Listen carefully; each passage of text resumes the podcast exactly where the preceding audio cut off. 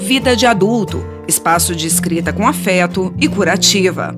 Olá, essa é a terceira temporada dos podcasts do Vida de Adulto. Eu sou Renata Varandas. Nesta terceira rodada, estamos falando dos impactos da pandemia do coronavírus. Durante esse período de isolamento, que vem se estendendo aí, recebemos muitos textos sobre os inúmeros sentimentos que vieram e ainda vêm à cabeça e ao coração. Por isso, separamos alguns relatos por sentimentos ou afetos, e cada episódio dessa temporada de podcast vai ser sobre uma sensação diferente. O episódio de hoje é a segunda parte do sentimento que mais veio à tona, que é o sentimento de isolamento.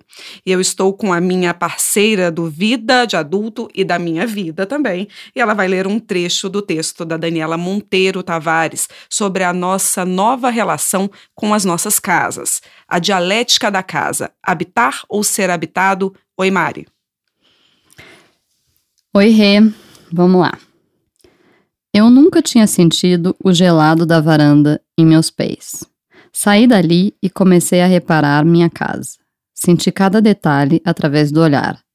A decoração denunciava o gosto. O porta-retrato, em cima do móvel da sala, marcava a lembrança.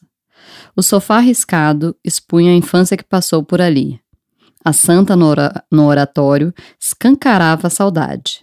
E o edredom manchado remetia ao gosto da mora. Há tempos não vivia minha casa. Há tempos não sentia a memória carregada por ela. A Betânia, a Betânia Patrícia também escreveu um texto muito bonito sobre o significado que a casa dela teve quando ela se viu completamente isolada. É o texto A Grande Casa.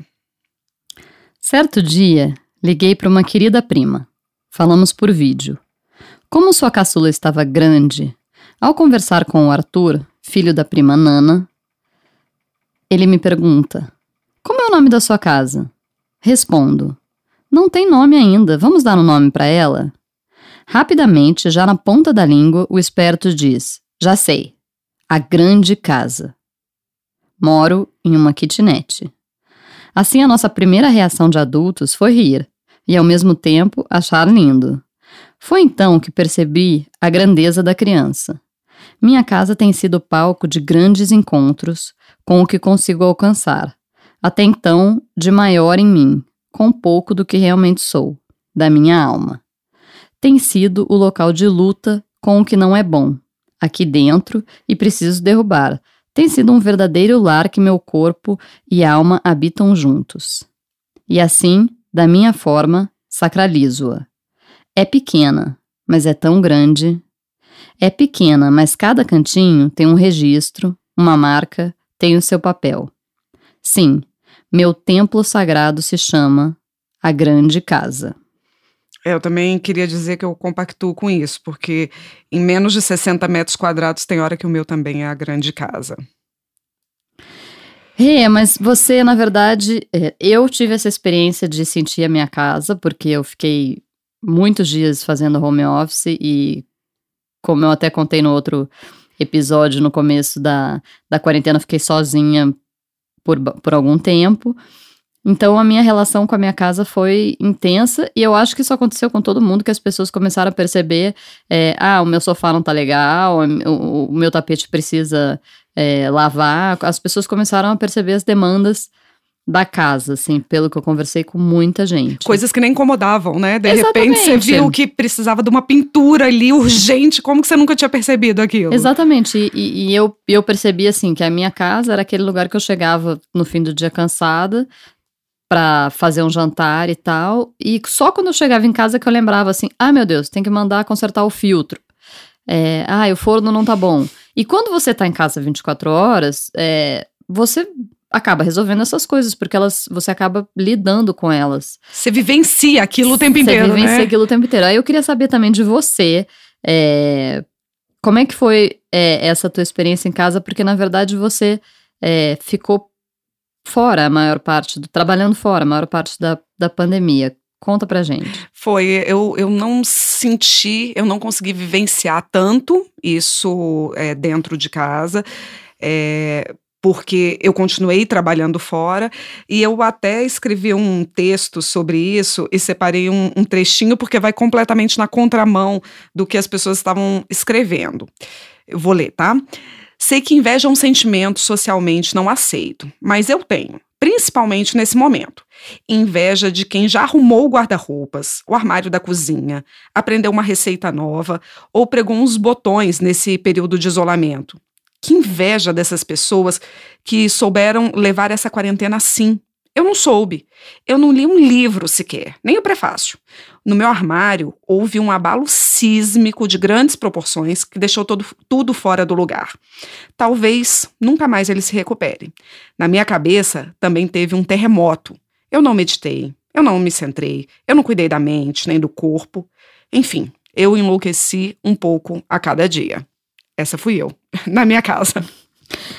Quem não enlouqueceu?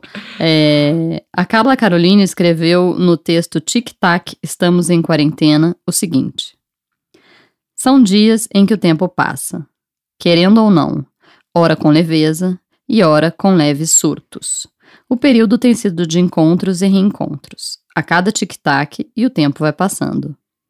A miopia se afasta e dá lugar a um ser que gosta das pequenas coisas da vida, incluindo um bom vinho, uma coberta animal print, mesmo no calor, afago da cria e um bom livro recheado de histórias incríveis.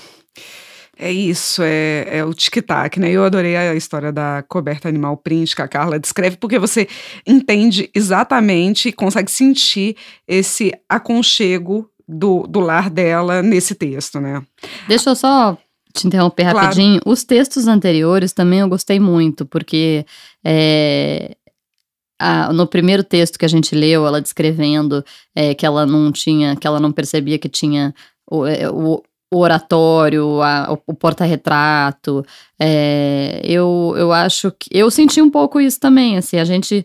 É, na, dentro de casa, a gente não só lidava com problemas, mas também com as coisas é, boas da casa, assim. Eu acho que foi um, um, um, um tempo bom nesse sentido, de se interiorizar e de tá dentro de casa, um lado bom. Tá, agora a minha pergunta, para eu sentir inveja. Você arrumou um armário? Meu armário tá sempre meio arrumado. Mais inveja ainda, tá, ok. Porque não, o meu tá verdade, um caos. Na verdade, eu gosto. A gente pode, a gente pode resolver isso logo, Rê. Você pode arrumar um É, meu? então, vamos, vamos. Inclusive, eu acabei de ver um, de ver um programa de organização durante a quarentena, que as pessoas às vezes ficam com tempo livre. E, e é muito legal. Tá, então sua próxima tarefa é arrumar meu armário, porque eu não tô dando conta. Agora, Maria Rose Mendes também achou forças para achar o lado bom desse isolamento. Olha só. O lado bom dessa fase. Ela vai passar. Estou mais estrategista que nunca. Estou gastando só o necessário de dinheiro. Lado, coluna do meio. Talvez eu melhore um pouco no quesito cozinhar. Espero melhorar alguma coisa como pessoa. Tomara minha filha tenha uma boa lembrança de mim nessa fase.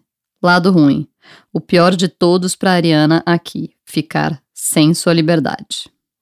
É, e a Rose se sentiu sem liberdade e você também sofreu o impacto do isolamento no texto Despida em Tempos de Corona, não foi mesmo? Você pode ler pra gente? Vamos lá. E esse texto, na verdade, é, eu, fiquei, eu fiquei um pouco surpresa porque é, já tinha muito, a gente já estava recebendo muito texto no Vida de Adulto sobre todas as questões do isolamento. Inclusive, foi até uma discussão que a gente teve com a Tassiana, que ela tinha vários textos, é, a, Tassiana edita os textos, a Tassiana e a Fabrícia fazem a, essa curadoria, e ela já tinha vários textos é, sobre vários assuntos, e ela até conversou com a gente, né, falando que ela achava que tinha que focar na pandemia porque as pessoas estavam muito impactadas. E realmente é, a gente começou a publicar os textos sobre pandemia. E eu também escrevi sobre isso, e eu achei que estava repeti repetitivo e, e, e, enfim, não achei que, que. Que não teria muita adesão. Que não teria muita adesão ah. ao texto, e esse texto fez um sucesso até. Venha até o apartamento 303. E quando você entrar, vai me encontrar despida de tudo. Na pandemia, na peste, não há roupas. não há tinta no cabelo, nem botox na testa, ou unhas feitas.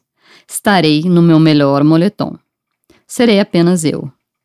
Verá a verdadeira cor do meu cabelo, grisalho.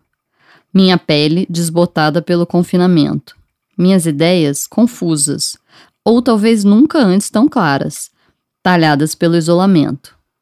Não estarei escondida atrás de uma roupa de executiva, da mulher bem-sucedida, nem de um crachá. Serei a equilibrista dona de casa e profissional, preocupada com o trabalho e com a próxima refeição. Os abraços e carinho ficaram no vazio. Na ausência da pele, recorro às lágrimas, lavagem da alma, purificação. A pandemia derrubou todos os filtros, nos reduziu a nós. Diante do espelho, nos deparamos com a dura realidade, com a finitude, sem voltas, sem maquiagem. Mais do que antes, sabemos que só o amor nos levará até a outra margem em meio ao tsunami. Fugimos por tanto tempo de nós mesmos que um vírus, uma estrutura microscópica, sem vida, foi capaz de nos silenciar e nos fazer olhar para dentro. E essa parece ser a chave da sobrevivência. Mário, vou fazer uma pergunta meio burra, porque pelo que você leu já dá para gente entender, mas o que, que você estava sentindo nesse momento? É, eu estava sentindo, eu, eu tava sentindo uma coisa que a gente percebeu em muitos textos, né, do Vida de Adulto, das pessoas que mandaram, que as pessoas tiveram que parar como se a gente tivesse puxado um freio de mão no mundo, assim, de repente puxou aquele freio de mão. E o mundo deu um cavalo de pau, o né? O mundo deu um cavalo de pau, obviamente, porque a gente vinha naquela velocidade. É, e a gente teve que encarar um monte de coisa. É, da necessidade de fazer tarefas domésticas e, e, de cuidar da própria casa, que a gente sempre, muita gente, não estou falando de todo mundo, mas eu, por exemplo, a gente sempre acabou deixando para terceiros ou deixando meio de lado, não era uma prioridade. É, e, e, eu tenho tentado colocar isso dentro da minha vida, de, desde, desde o início da, da pandemia. Hoje, antes de chegar aqui, eu tava. Liguei pro meu filho para ele tirar os bifes do congelador que eu tinha esquecido, porque quando sair daqui, eu depois de começar a trabalhar, eu vou fazer o almoço. É, e eu acho que essas coisas têm se encaixado melhor. O tal do equilíbrio que a gente estava falando no outro episódio. Agora eu queria abrir, que não está nem previsto, mas estou até pensando, acho que eu vou escrever um texto sobre isso ainda, já que estamos em tempos pandêmicos. Mas você falou da história do moletom a unha não tá feita como a minha, como você pode ver, o cabelo tá, tá branco. Beleza natural. Beleza natural, total. É, e agora eu fico pensando, enquanto você estava lendo, eu estava pensando, será que a gente se arruma também em relação à vaidade para o mundo? Porque eu, eu também, apesar de estar trabalhando, é engraçado isso. É, será que a gente se arruma para o mundo quando o mundo está funcionando? Porque eu estou trabalhando normalmente, mas eu não estou fazendo unha. Sabe, eu não tô. Eu, o meu cabelo tá precisando pintar, tá cheio de branco, mas eu. Eu também não tô fazendo isso, entendeu? Eu acho que a gente percebeu como aquilo que a gente discutiu no outro podcast é, sobre equilíbrio, que você não precisa estar tá 100% do tempo com unha feita. E você também não precisa estar tá 100% do tempo com o cabelo perfeito. É, e quando você tem uma demanda de trabalho, você acaba se obrigando a isso, né? Você acaba se arrumando bastante todos os dias. É, eu, na rotina de home office, eu percebi assim: não, quando eu é, tiver um, um, evento fora, alguma coisa fora de casa, eu me arrumo. É, e quando eu tô no home office mesmo, eu coloco uma roupa decente é porque eu não, não, não faço home office de pijama, que eu acho que não é saudável.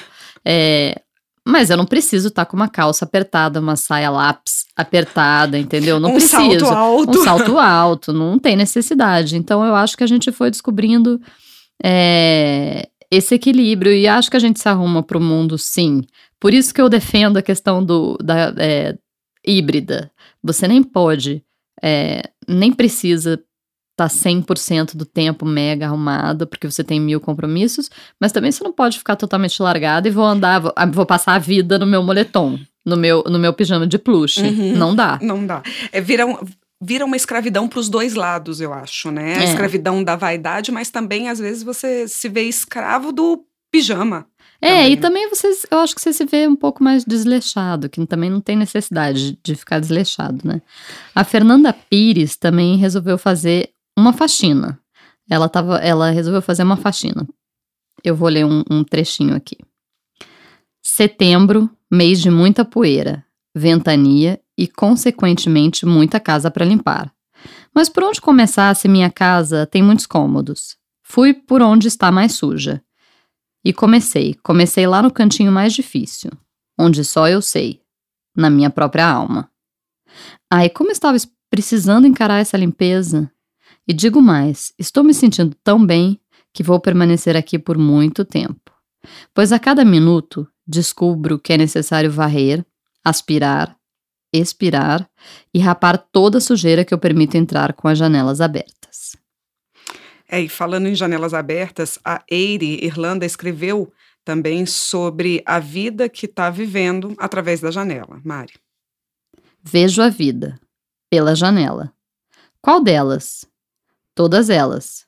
Janela de casa, do apartamento, de empresas, do hospital, janela do céu, janela do presídio, de escolas, de asilos, janelas de aprendizagem, da imaginação, janela da internet, do tempo, janela da vida, do coração, de sentimentos, extremos e diversos, janela da alma, vizinha do silêncio, inquilina da fé e GPS de caminhos. Vejo tanta vida pela janela e vejo tanta janela para a vida. Eu É. amei esse texto. É bonito, né? É um texto simples assim, mas ele, ele, ele, ele, ele mostra bem o que a gente estava vivendo. E o texto anterior da Fernanda, é, eu, também, eu também gostei porque, é, como a gente estava falando, a gente teve que parar e olhar para dentro. E ela fala dessa limpeza da alma e diz que quer ficar por ali. A gente também tem que lembrar que a gente tem que, tem que ficar dentro da gente, tem que encontrar esse, esse caminho. Não pode, não pode se perder, se distrair é, com a velocidade do mundo, eu acho. Eu sempre penso muito que é, a gente tem uma grande dificuldade em ficar com a gente mesmo. E quando você convive com as pessoas, principalmente você tem uma convivência mais intensa, as pessoas que são casadas, moram juntas, ou quem é pai, quem é mãe, gente que convive no mesmo lar. É, se tem dificuldade em viver consigo, Imagina que peso que não é para você fazer aquela pessoa viver contigo também, né? Então é complicado também, porque nem você se dá conta e aí o outro tem que dar conta de você. É o equilíbrio, né? A gente tem que achar o equilíbrio. Tem. Sempre. Bom, gente, dentro dos nossos interiores e olhando a vida pela janela, que encerramos esse podcast de hoje. Obrigada pela sua companhia, até a próxima. E nessa temporada, nós estamos abordando os temas, na verdade, os afetos, dos textos enviados durante a pandemia e que estarão no nosso primeiro e-book, Afetos em Quarentena, escrita curativa em tempos de pandemia. O Vida de Adulto é um espaço organizado por Tassiana Collet, Fabrícia Amu e Juliana Ribeiro. Eu, Renata Varandas e a Mariana Londres escrevemos e produzimos o podcast, que é gravado e editado em Brasília, no Duran Studio. Os textos que ouvimos são protegidos pela Lei de Direitos Autorais. Agradecemos a consultoria dos especialistas do escritório Vipich Advogados.